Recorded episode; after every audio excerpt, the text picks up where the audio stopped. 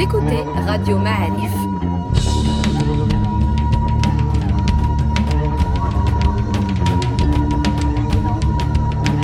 Le podcast Histoire.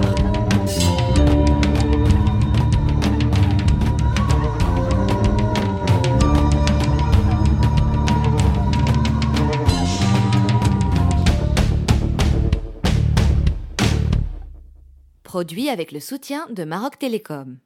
Bienvenue les amis dans ce nouveau podcast Histoire de Radio Ma'alif. Aujourd'hui, on va parler des premières années, des premières décades du Maroc musulman, c'est-à-dire euh, la fin du 7e siècle vers 690 euh, et toutes les tensions qui ont pu avoir lieu entre les Omeyyades euh, arrivés donc euh, de Damas c'est bien ça, et euh, bah, les populations locales. Et pour nous en parler, qui de mieux euh, que Mustafa Kadeli, Mustafa Kadeli qu'on ne présente plus, euh, que tu es chez toi. Merci, merci beaucoup. C'est toujours un plaisir de vous retrouver, de vous me pousser à, à réviser mes classiques.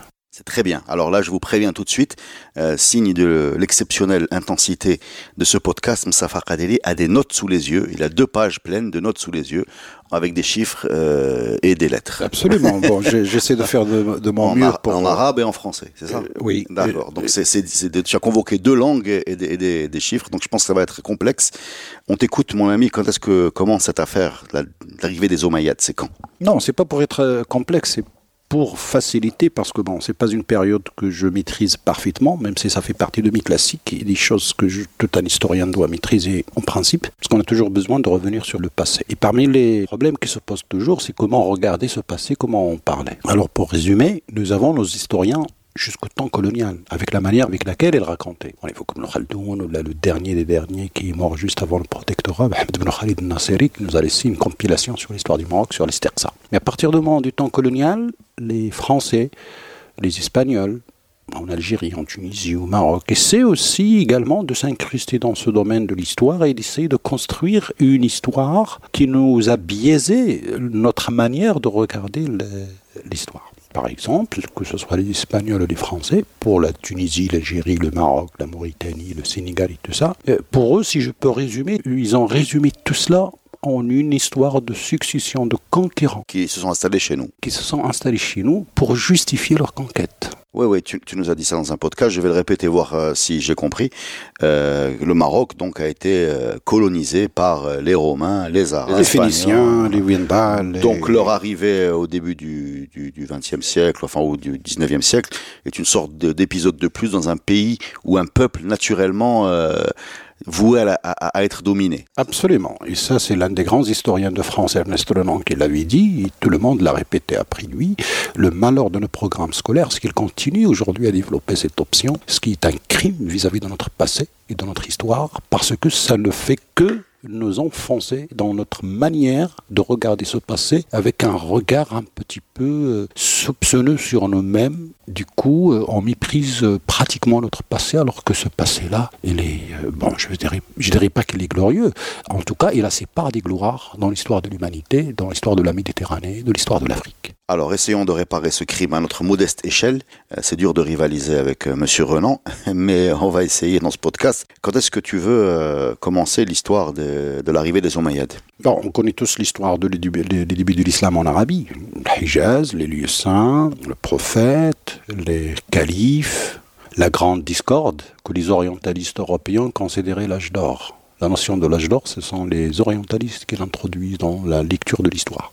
Connu par la grande discorde, la fitna al-kubra, c'est-à-dire les compétitions et les luttes contre le pouvoir, et justement, c'est à partir de ce moment-là qu'on va commencer à s'intéresser à l'expansion dans tous les sens. En ce qui nous concerne, jusqu'à le calife Omar, on a conquis du côté du nord, vers le pays des Cham qu'on appelle aujourd'hui la Syrie et la Palestine, vers le nord-est, ce qu'on appelle aujourd'hui l'Irak et la Perse, et vers l'ouest, ce qu'on appelle aujourd'hui l'Égypte.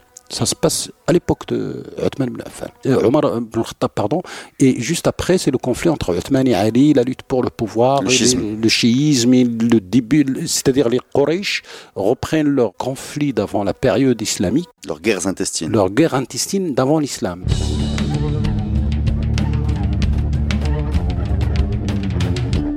Mais en termes de jeu politique, si on peut utiliser un terme pour l'époque, nous avions deux États à l'époque.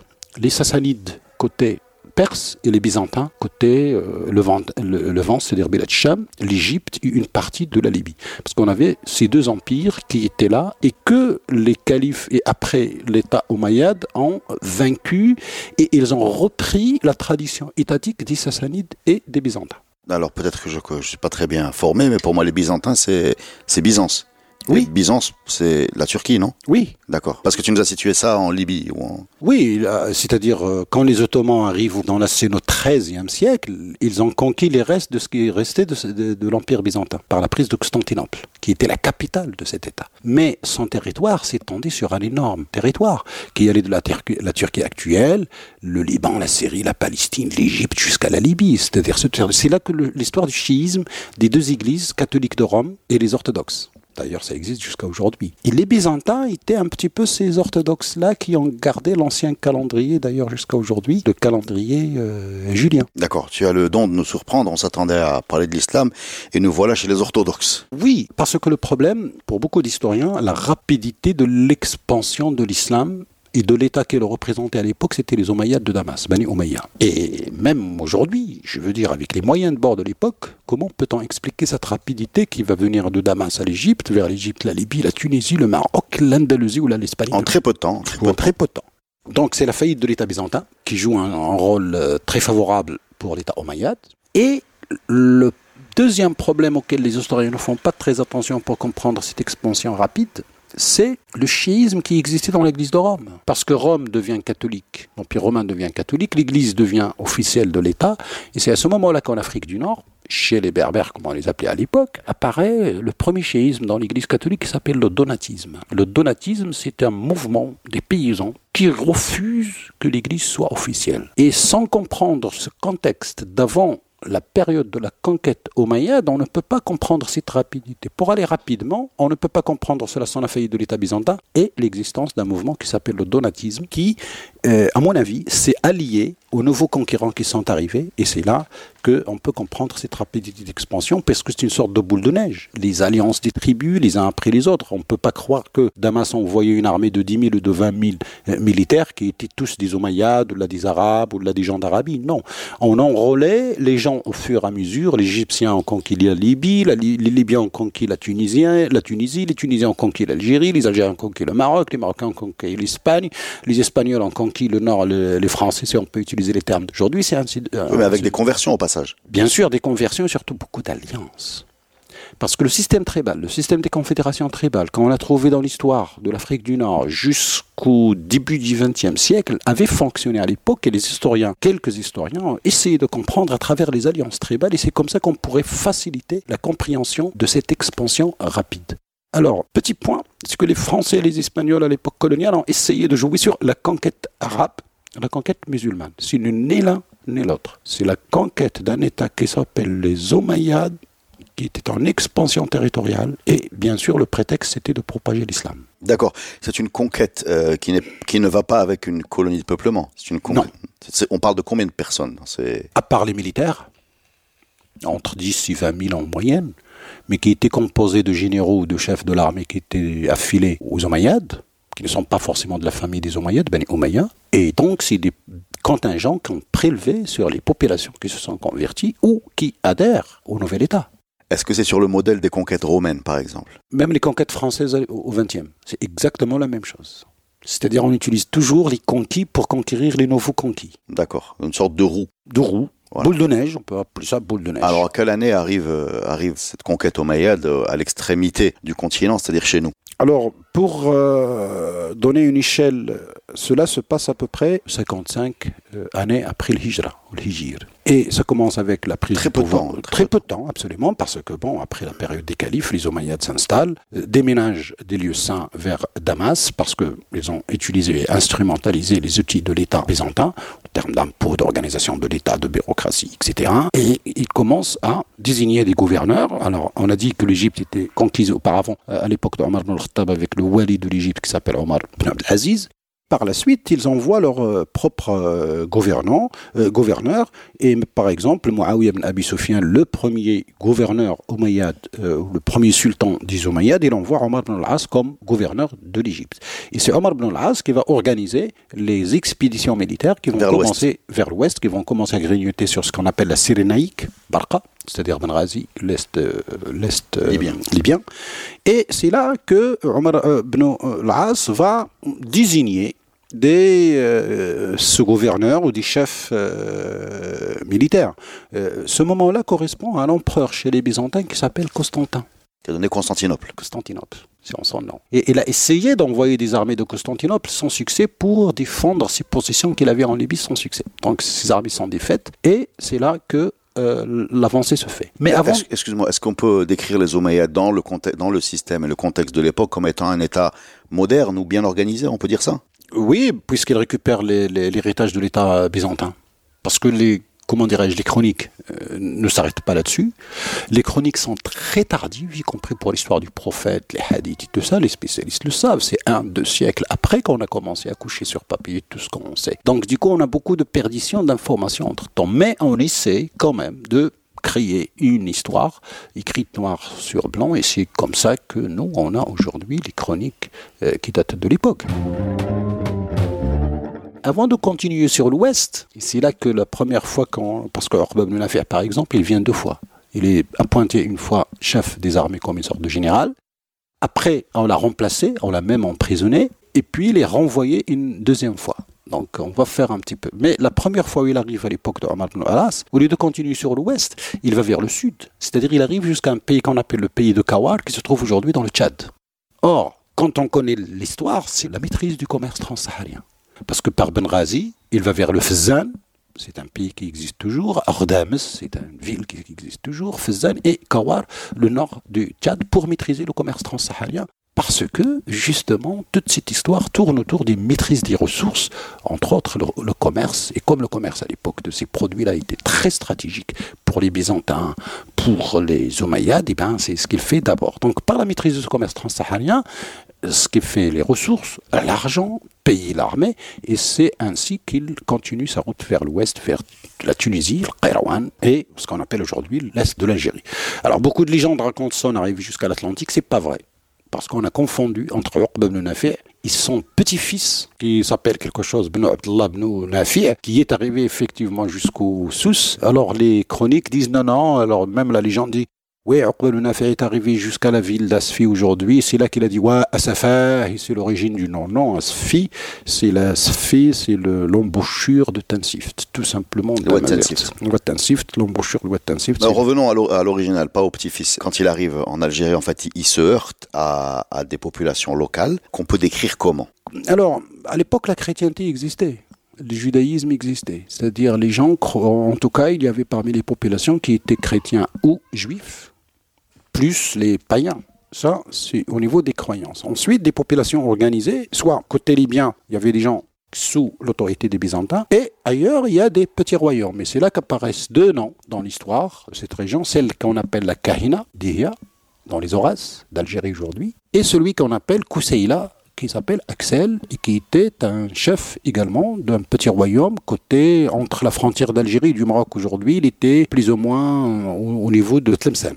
Voilà pour euh, le schéma de l'organisation politique qui était euh, dans les territoires qu'on appelait dans l'histoire entre la Numidie et la Mauritanie. C'était des chefs d'État, de micro-États, c'est ça? Oui. Euh, l'une des erreurs aussi qu'on fait dans la lecture de l'histoire, c'est qu'on ne peut pas la lire avec les yeux d'aujourd'hui avec la notion d'État-nation. Bien sûr. Il n'y avait pas de Maroc, il n'y avait pas d'Algérie, il n'y avait pas de Tunisie, il n'y avait pas de Libye comme, on, les considère aujourd'hui. Et donc les principautés, en, un terme plus commode pour désigner ces États qui étaient petits au niveau de la taille, mais en tout cas qui avaient une sorte d'organisation politique, économique, sociale, c'est-à-dire prélèvement d'impôts, avoir une armée, euh, faire le commerce, euh, la Méditerranée, le transsaharien, etc., etc. D'accord. Euh, quelles étaient, enfin, l'organisation de ces, ces, principautés ou ces États relève un peu de l'héritage romain ou on est dans autre chose On est dans quoi là? J'ai du mal à visualiser à quoi pouvait ressembler un micro-État du côté de Tlemcen. Non, c'était des principautés, comment dirais-je, indépendantes. L'État romain était, ça y est, il était pratiquement en faillite Il n'est plus l'État romain ou l'Empire romain qu'on a dans l'histoire, puisque déjà le chiisme a séparé les deux empires byzantins, l'Église d'Orient et l'Église d'Occident. Et l'Église d'Occident elle-même est traversée par un certain ensemble de problèmes, dont celui de ce premier chiisme, qui sont les donatistes ou le, donatisme, qui a vraiment, euh, et c'est, on est, vous savez, on parle là du 8e siècle, mais il y avait juste auparavant quelqu'un qui est considéré comme le, pape, le père de l'Église, pardon, qui s'appelait Saint, Augustin, et qui était dans, justement dans les Aurès. C'est un, il est originaire des Aurès, Saint-Augustin. Il a vécu au 7e siècle, 600 et quelques. Non, mais parce que je vais t'expliquer mon problème depuis le début de ce podcast.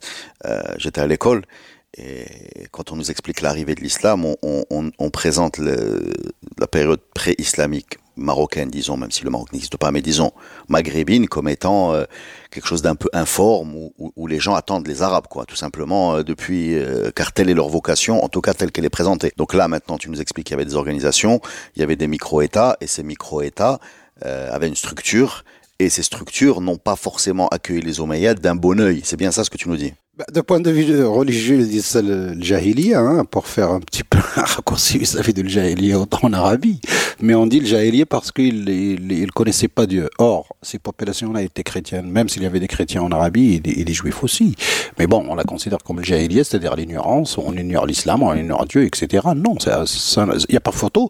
C'est une manière, c'est une manière idéologique un petit peu de dire que oui, effectivement, il y avait un petit peu le vide, il n'y avait pas grand-chose. D'ailleurs, jusqu'à aujourd'hui, quand on parle, même dans les manuels, de l'histoire de l'Afrique du Nord, du Maroc, du Maghreb, de la Mauritanie ou de la Tunisie avant l'islam, c'est de l'ambiguïté totale.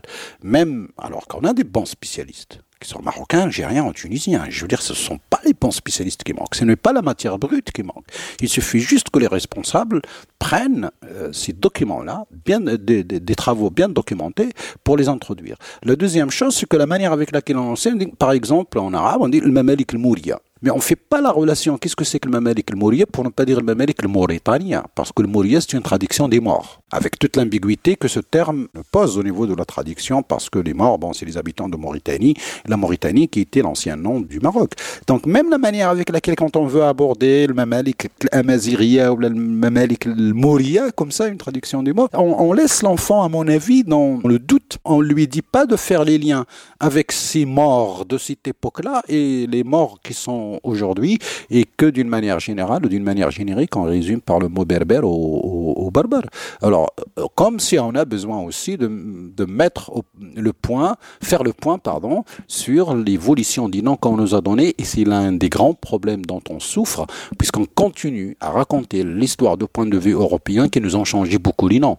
On était les morts, les Numides, les, les Africains, les Libyens, après on devient des musulmans, après on devient des Arabes, après, même aujourd'hui, la France croit qu'elle a des Arabes chez elle, comme si c'était des gens immigrés qui venaient d'Arabie. Tout ça, c'est des jeux de mots. Ils inventent même les Arabes arrêtés à Poitiers par Charles Martel. C'est une mauvaise traduction du mot mort. D'accord. Donc du coup, euh, ça crée beaucoup d'ambiguïté, mais chacun crée son histoire selon son point de vue, selon ses et selon ses intérêts. selon ses intérêts. Et son euh, idéologie. Reste notre intérêt à nous et pourquoi, euh, de quelle manière on veut raconter aussi notre passé. Tu nous as parlé de deux personnages qui se distinguent dans cette euh, période de tension entre l'arrivée des Omeyyades. Tu nous as donné deux noms pour la première dame. La fameuse Kahina. Oui, c'est le nom le plus connu. Le plus connu, mais ça. Dihya. Dihya. Il y a ceux qui disent Damia aussi, un prénom en voie de disparition. On la surnomme le Kahina dans les documents en arabe pour euh, lui donner une image négative. Kahina, sorcière, en quelque sorte parce que euh, il a beaucoup lutté. C'est elle qui a affronté Hassan ibn Nu'man, celui qui avait remplacé Uqba ibn Nafi. Entre ces deux passages Entre ces deux passages, absolument.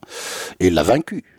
Il a vaincu Hassan ibn Nu'man au début, et ça se passe euh, en exactement 77 de l'Igir, c'est-à-dire à peu près la 696 chrétienne. Alors, euh, cette résistance, elle se fait au nom d'une résistance euh, de, pouvoir, enfin de conquête, ou d'idéologie ou de religion. Comment, on peut qualifier ces, ces batailles? Quelle que soit la raison, ça reste une défense du territoire contre le nouvel envahisseur savez, un homme de théâtre euh, algérien, Slim Ibn Issa, il résume tout ça. Bon, on amène une, nous sommes des messagers de Dieu. Et il réplique ben, au nom de Dieu, il dit ben, vous n'avez qu'à envoyer la lettre avec un, facteur et on vous répondra. Vous n'avez pas besoin d'une armée pour nous convertir à Dieu qu'on connaît déjà. Tout est dit. C'est de l'ironie. C'est un homme de théâtre fabuleux qui s'appelle Slimane Ben Issa, qui a résumé un petit peu cette manière agressive de venir apporter la parole de Dieu, soi-disant, parce que c'est ce qu'on disait, mais au fait, dans le fond, c'est la conquête des territoires, c'est un empire en expansion. C'est un empire qui a besoin de ressources. Et qui se heurte au, pouvoir locaux. Et, qui, au pouvoir locaux pour défendre leurs intérêts également, leur terrain et surtout leurs avantages également dans le contrôle du commerce, etc. Et je vous ai dit qu'au début, euh, la première fois quand fait arrive, avant de continuer vers l'ouest, il va vers, le, sud. vers le sud pour contrôler ce commerce. Donc c'est une question d'intérêt qui est logique. La deuxième chose, comment se fait-il, excusez-moi, petite parenthèse, que la Caïne soit une dame? C'est-à-dire c'est une dame qui gérait l'armée de, de, son royaume Ou c'était la eh reine carrément Ou bien c'était quoi? Eh oui, quand on voit aujourd'hui comment on parle de nos femmes, on dirait qu'on a reculé ou qu'on a fait marche arrière par rapport à une société où il y avait une dame qui était au pouvoir suprême. Je veux dire, c'est toute la problématique de regarder notre patient en face et de reconsidérer notre manière de voir la décadence qu'on a eue au niveau des rapports sociaux, des rapports familiaux. On parle même bon, des lignes matrilinéaires, etc. Tout ça, c'est des choses à discuter. mais parce que, enfin, c'est quand même rare qu'au niveau militaire, on ait des, dames qui soient illustrées comme ça. C'était une reine. Y compris en Europe, hein, je veux dire. C'était une reine. Bah, L'Europe n'a pas de leçon à nous donner. Hein la dame est impure. C'est Saint Augustin qui a trouvé comment, euh, dans la chrétienté, parce que les chrétiens d'Europe à Rome, au début, ils n'acceptaient pas la femme, ils n'acceptaient pas que la femme prie dans l'église. C'est Saint Augustin qui a inventé le voile. Il suffit à la femme de se voiler, puisque c'est considéré comme une femme impure, euh, un être impur, de se voiler pour rentrer à l'église prier Dieu. Mais jusque-là, c'était interdit à la femme d'aller dans l'église. C'est Saint Augustin. Sa maman s'appelle Monica. Non, si j'évoquais Saint-Augustin, c'est juste pour dire qu'il vient d'un milieu social où la femme avait sa place et sa valeur, qu'elle pouvait même être cheftaine ou reine, y compris une cheftaine de guerre quand il a les qualités requises. C'est-à-dire que tu es en train de nous dire que le, sort de la femme euh, en Afrique du Nord était peut-être à l'époque plus enviable que celui de son équivalent en Europe, c'est ça? En, tout cas, dans l'histoire, on a, il n'est pas la seule, hein, mais dans l'histoire, on a en tout cas des noms comme ça, comme la fameuse reine d'Égypte, Cléopâtre. On ne s'arrête pas devant euh, ce fait qui nous bouleverse un petit peu nos conceptions sur le rapport masculinité-féminité. D'ailleurs, l'histoire de la domination masculine, Pierre Bourdieu en a parlé. C'est comment le masculin impose son point de vue contre les femmes, non pas parce que c'est dans la logique, mais c'est dans la logique masculine. Donc le masculin essaie de justifier toutes ces comment dirais-je, sa domination par une logique masculine, mais ça, ce n'est pas une logique humaine, tout simplement. Donc quand on voit Cléopâtre, il y a la fille de Cléopâtre, Cléopâtre Sélénée, qui était mariée avec Yuba II et qui était le roi de Mauritanie chinois à un moment donné de l'histoire, et la valeur qu'elle avait. D'ailleurs, on retrouve ça même à l'époque almoravide. Quand on parle du Bentajfil, on ne peut pas le dissocier de Zainab ibn Zawiya. Son épouse. Son épouse. Revenons à la Kaina, donc euh, décris-nous un petit peu la suite de cette première victoire qu'elle qu'elle emporte, cette première défaite au Mayad. Est-ce qu'ils vont envoyer des renforts? Est-ce qu'ils vont... Oui, on va, on va de, de commandement. Alors, Uqba est arrivé dans un premier temps, au début, à l'époque de Muawiyah, de Muawiyah ibn Abi Sufyan. Il est limogé arrêté carrément, mais en prison en 644. Hmm? On le remplace par Hassan ben Nu'man qui subit cette défaite, c'est-à-dire qu'au début, quand Uqba arrive, il n'arrive pas jusqu'à euh, l'Algérie d'aujourd'hui. Il s'arrête au niveau de Qayrawan, en Tunisie. Hassan ben Nu'man le remplace, il est défait par euh, et à ce moment-là, euh, je crois qu'il est remplacé d'ailleurs, quand il est défait Hassan ben Nu'man, il est remplacé par quelqu'un qui s'appelle Abul Mahajir Dinar. Toujours le gouverneur d'Égypte qui envoie les généraux de l'armée. Nous sommes en 674, euh, c'est-à-dire quelques années plus tard, ça se passe pas. Euh, c'est-à-dire les vagues. Uqba est éjecté en 644, on ne le remplace qu'en 674. C'est-à-dire il y a un laps de temps. D'accord. Vous savez, il a passé 25 ans à une affaire en tout. C'est pas une, euh, comment dirais-je, la manière avec laquelle on le présente comme c'est passé d'une manière rapide. Le blitzkrieg. Il y a un temps. Il y a un facteur temps qu'il faut également mettre en jeu parce que tout cela va durer 70 ans pas plus. 70 ans de guerre, de conquête, euh, etc. Et euh, on, verra comment la fin des Omeyyades va venir par l'Afrique du Nord. «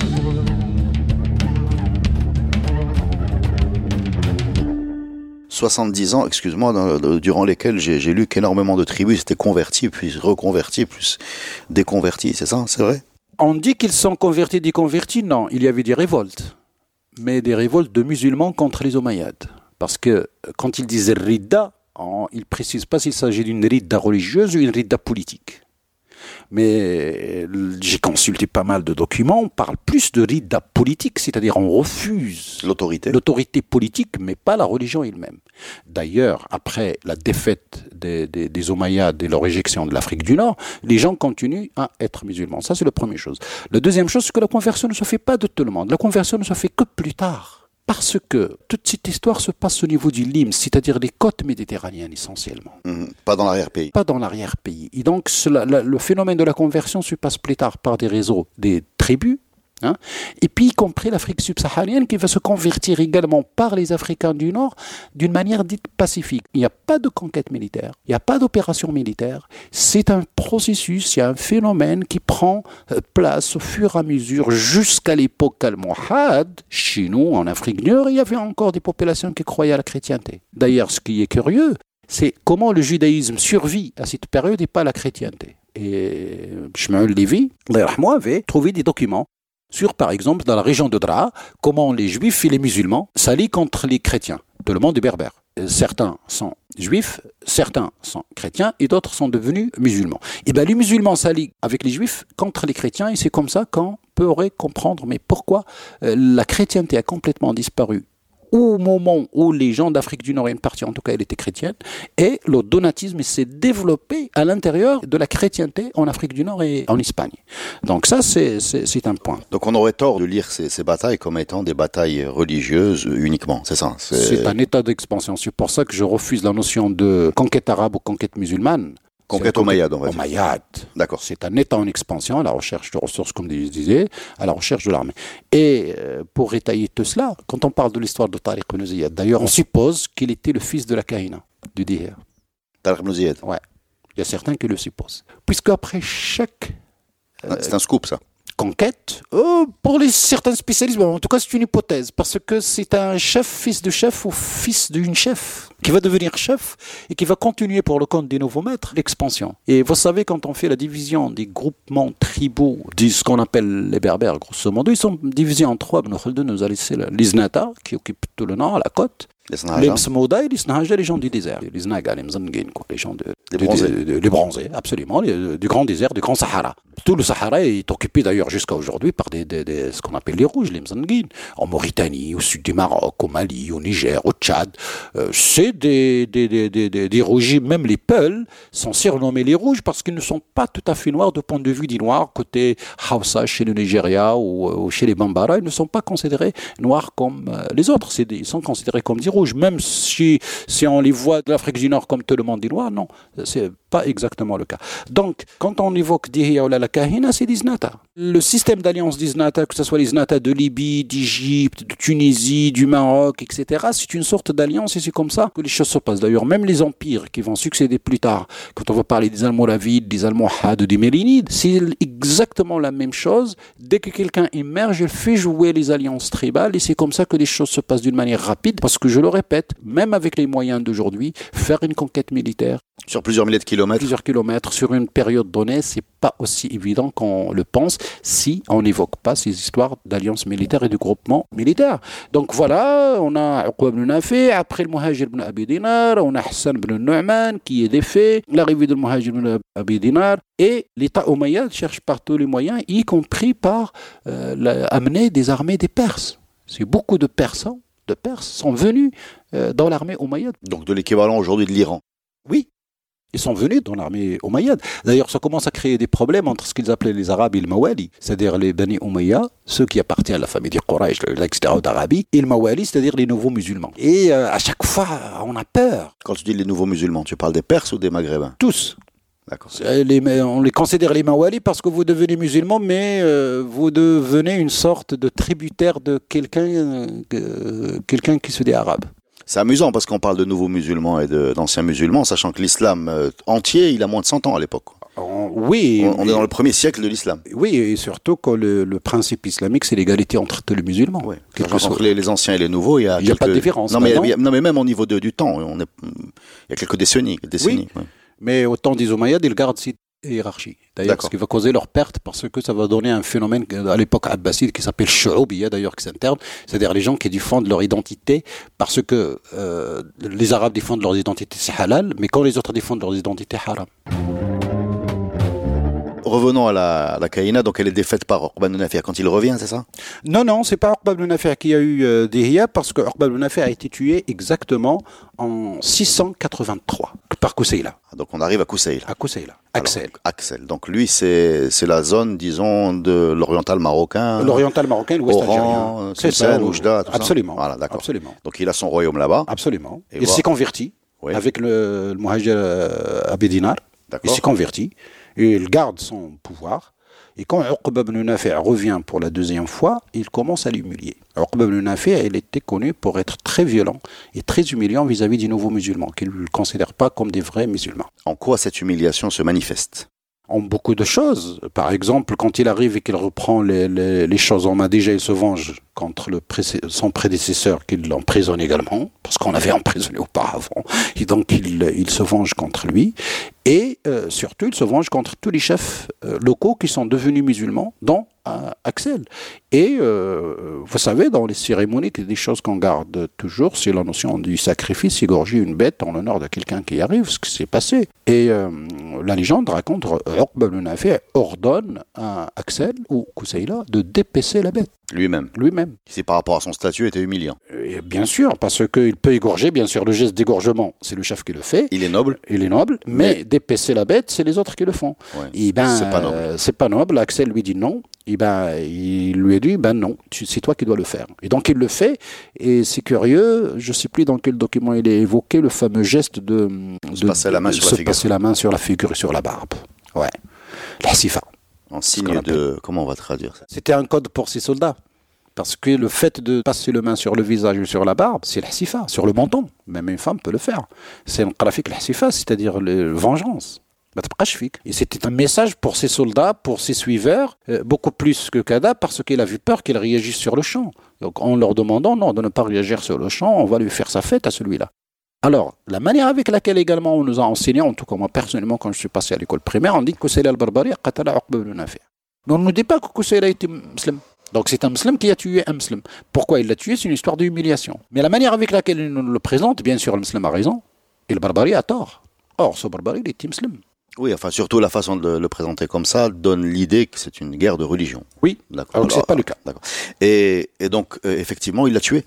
Oui, il l'a tué dans un lieu, on ne sait pas exactement, on dit Tahouda, Taouda, Touda, Tazota, d'une manière générique on dit le pays des Zab, ça nous a donné le Mzab aujourd'hui, donc quelque part entre Tlemcen euh, d'Algérie aujourd'hui le Mzab euh, d'Algérie, peut-être, en tout cas ça s'est passé sur la frontière maroco-algérienne, parce que la tribu que commandait ce Kousseila Axel s'appelait Auraba Brans, Brnossi. Pourquoi prononcer Bah, le nom complet, le Bernossi, on a encore une branche euh, tribale qui s'appelle le Brans à côté de Taza. On a cédé le Bernossi à Casablanca. Ça n'a rien à voir. Si, les Bernos, tout Bernossi est un Brans. Et le Brans, aujourd'hui, on a une, une trace, de, de- en tout cas, d'une fraction, d'une tribu carrément, à côté de Taza, D'accord. Donc il, il le tue euh, dans une bataille, il le tue dans un. euh, Guet-apens. Guet-apens. Est-ce qu'on a des détails sur ce guet-apens? Euh, bah, les chroniques ne sont pas précises. En tout cas, paraît-il que Nafi' avait continué sa, voie vers, sa route vers l'ouest. Et c'est au retour que Axel lui fait son guet-apens, il, il le tue. Et c'est à ce moment-là que Axel et Dihya continuent la guerre. Alors Axel, le musulman, continue la guerre contre les Omeyyades. Et Dihya, qui ne s'est jamais converti, était encore en lutte euh, côté euh, Horace. Ce qui veut dire que à un moment donné, ils ont abandonné, les Omeyyades ont abandonné la route côtière et ils se sont rabattus sur la, route au sud de, de- de l'Atlas saharien en Algérie, c'est-à-dire côté désert. Et ils ont, euh, ils n'ont pas pu traverser la montagne et les Horaces en Algérie parce que toujours la montagne, c'est un obstacle naturel et puis c'est un, c'est un élément euh, excellent pour euh, la défense, euh, pour les gens qui, euh, qui y habitent.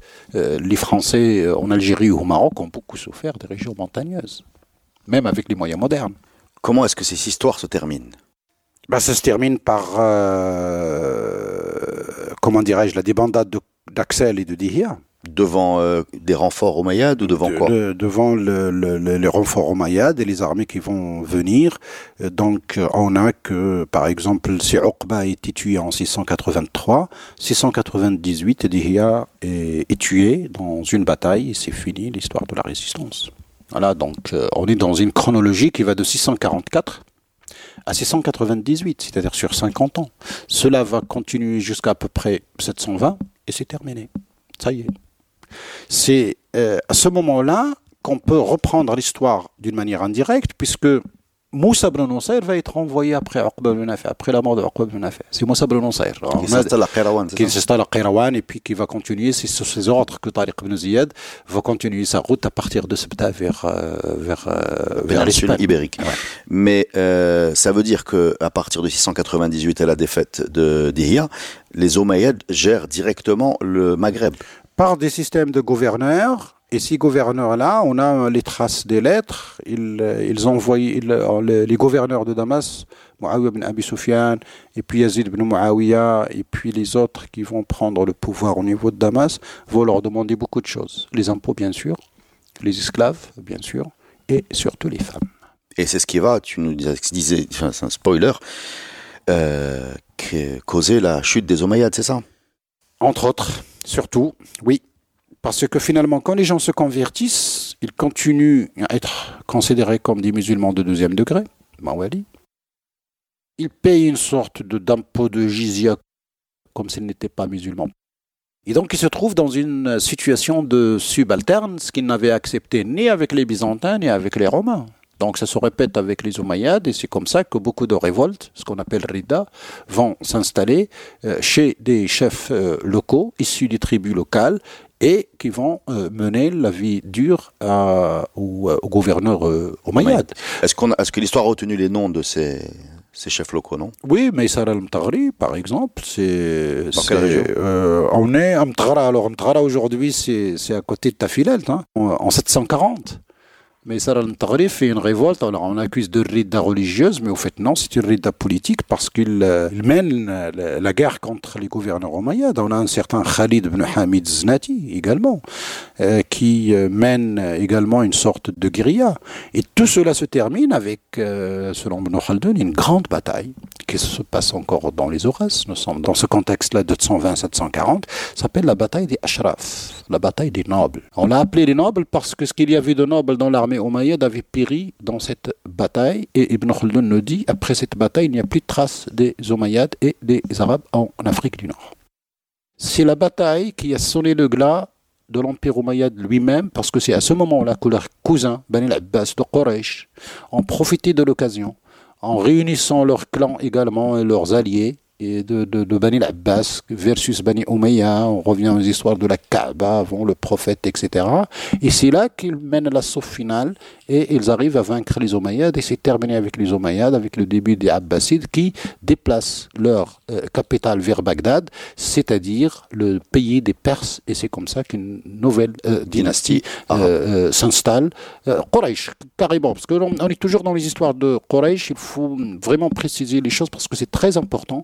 Euh, cette histoire de Quraysh et la primauté des Quraysh sur euh, les autres musulmans pour être au pouvoir, ce qui est un petit peu pas très musulman. Donc vous voyez quand même que c'est l'Afrique du Nord qui est à l'origine de la faillite de l'Empire omeyyade. Pardon. Et en même temps, le dernier des rescapés des Omeyyades qui s'appelle Abdelrahman Dakhil va s'échapper en Andalousie, tout seul, Hein? Et c'est les Znata qui vont l'accueillir avec un chef de guerre qui s'appelle Mansour ibn Abi Amir. Et c'est un petit empire qui va durer 70 à 80, à 80 ans, mais c'est même pas un petit empire, c'est un petit État. D'accord. C'est pas un, un, grand empire.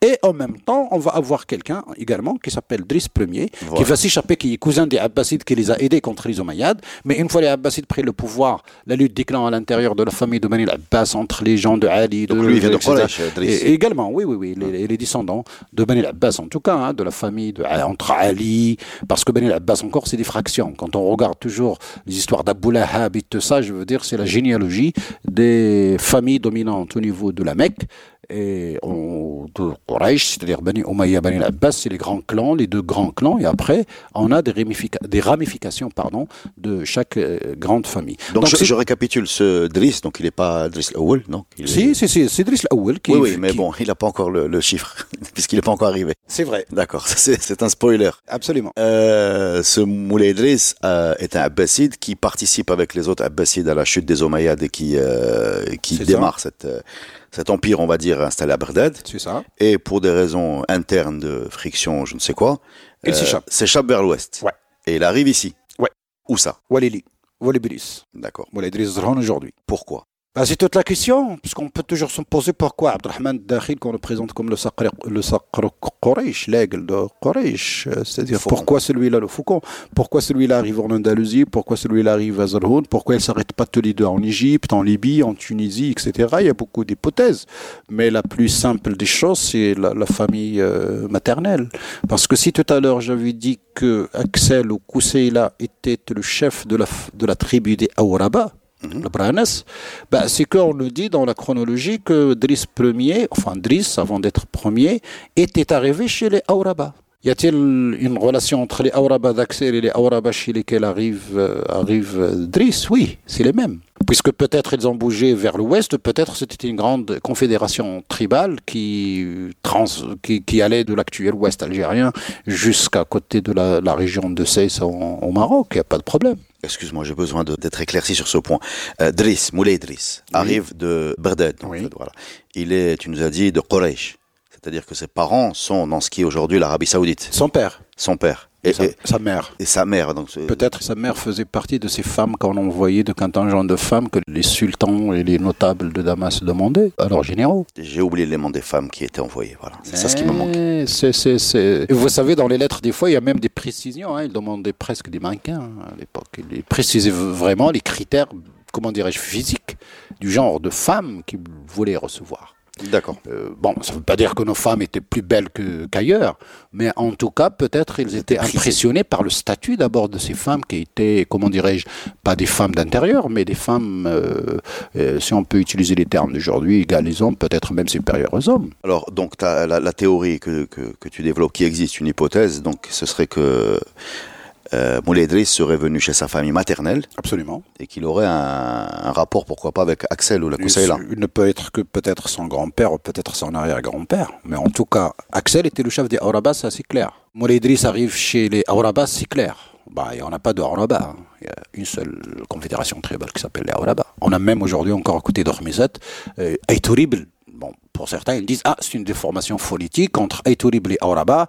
Bah c'est exactement la même chose. Bon peut-être euh, il y a une déformation phonétique, mais Aïtourib de côté de Khmisat, il revendique d'être les Auraba et d'être les, les, oncles maternels de Driss Ier. Son problème jusqu'à aujourd'hui. Qui va démarrer la première dynastie? L'une des premières dynasties, 127 de l'Igir. L'une des premières dynasties parce que justement après cette faillite des... des, on, nous, on, nous, le présente comme le fondateur du Maroc. Hein. Euh, oui, on nous le présente, mais c'est pas tout à fait cela parce qu'il n'est pas le premier gouverneur, il n'est pas le premier pouvoir indépendant. Là, euh, avec la faillite des Omeyyades en Afrique du Nord, on va avoir plusieurs petits, États et surtout parce que pendant la période Omeyyade, on va avoir la propagation de deux idéologies qui, étaient contre les, qui sont nés euh, à la fin du calife et le conflit entre les califes et les Omeyyades, c'est le chiisme et les, ce qu'on appelle les khawarij, les ibadites. Et ça se diffuse beaucoup en Afrique du Nord. Du coup, on a des principautés qui sont soit chiites, soit euh, ibadites. Est-ce qu'on peut dire que Moulay Idriss va fonder une principauté plus grande que ces petites principautés? Alors, alors pourquoi on nous, on nous le, le, présente aujourd'hui comme étant le premier nom de, de, de dynastie entre guillemets marocaine ou maghrébine? Euh, Est-ce que c'est par la taille? Est-ce que c'est un choix euh, idéologique? De notre histoire ou alors ce qui s'est distingué par quelque chose de remarquable par rapport à ces principautés C'est Driss II qui va devenir un petit peu, comment dirais-je, à l'époque mérinide qui va être en vue avec la faillite de l'empire mérinide, la perte de l'Andalousie. C'est à ce moment-là qu'on va commencer à atteindre un, nouveau euh, stade dans l'histoire de nos États quand on parle des, dynasties chérifiennes avec les Saadiens qui revendiquent une, une, une ascendance chérifienne et les Alaouites plus tard. Parce qu'entre-temps, on a eu les Almoravides, les Almohades, les Mérinides qui revendiquent une appartenance tribale aux confédérations tribales Snahaja, euh, Msmouda, Znatha. Et donc, avec une sorte de faillite politique, va nous donner le terreau d'une euh, notion qu'on va appeler le shérifisme. Et surtout que shérifisme, parce que le sharfaï, on a tellement, hein, mais il y a une seule branche du shérifisme qui va avoir cette légitimité de pouvoir arriver au pouvoir, c'est la branche euh, euh idrisside. Donc, si on considère Driss Ier une maman des Auraba, Si il arrive et il se marie avec Kenzade Auraba, si son fils Driss II, devient, dont la maman est une femme euh, Auraba, dont la grand-maman maternelle qu'il n'a pas connue est d'une Auraba, c'est-à-dire on va euh, créer une sorte de shérifisme autochtone.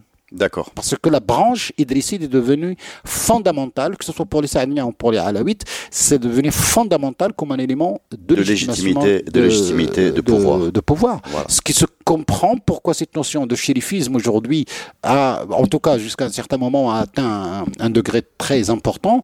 Mais la, la notion de pouvoir ne peut être liée à l'idrissisme, qui est une sorte de shérifisme marocain. Eh bien, je pense que c'est un excellent mot de la fin. Je vous laisse réfléchir à tout ça. C'est un podcast très riche. Merci Mustapha et à la semaine prochaine pour un nouvel épisode de nos trépidantes aventures à la recherche de notre passé. Merci.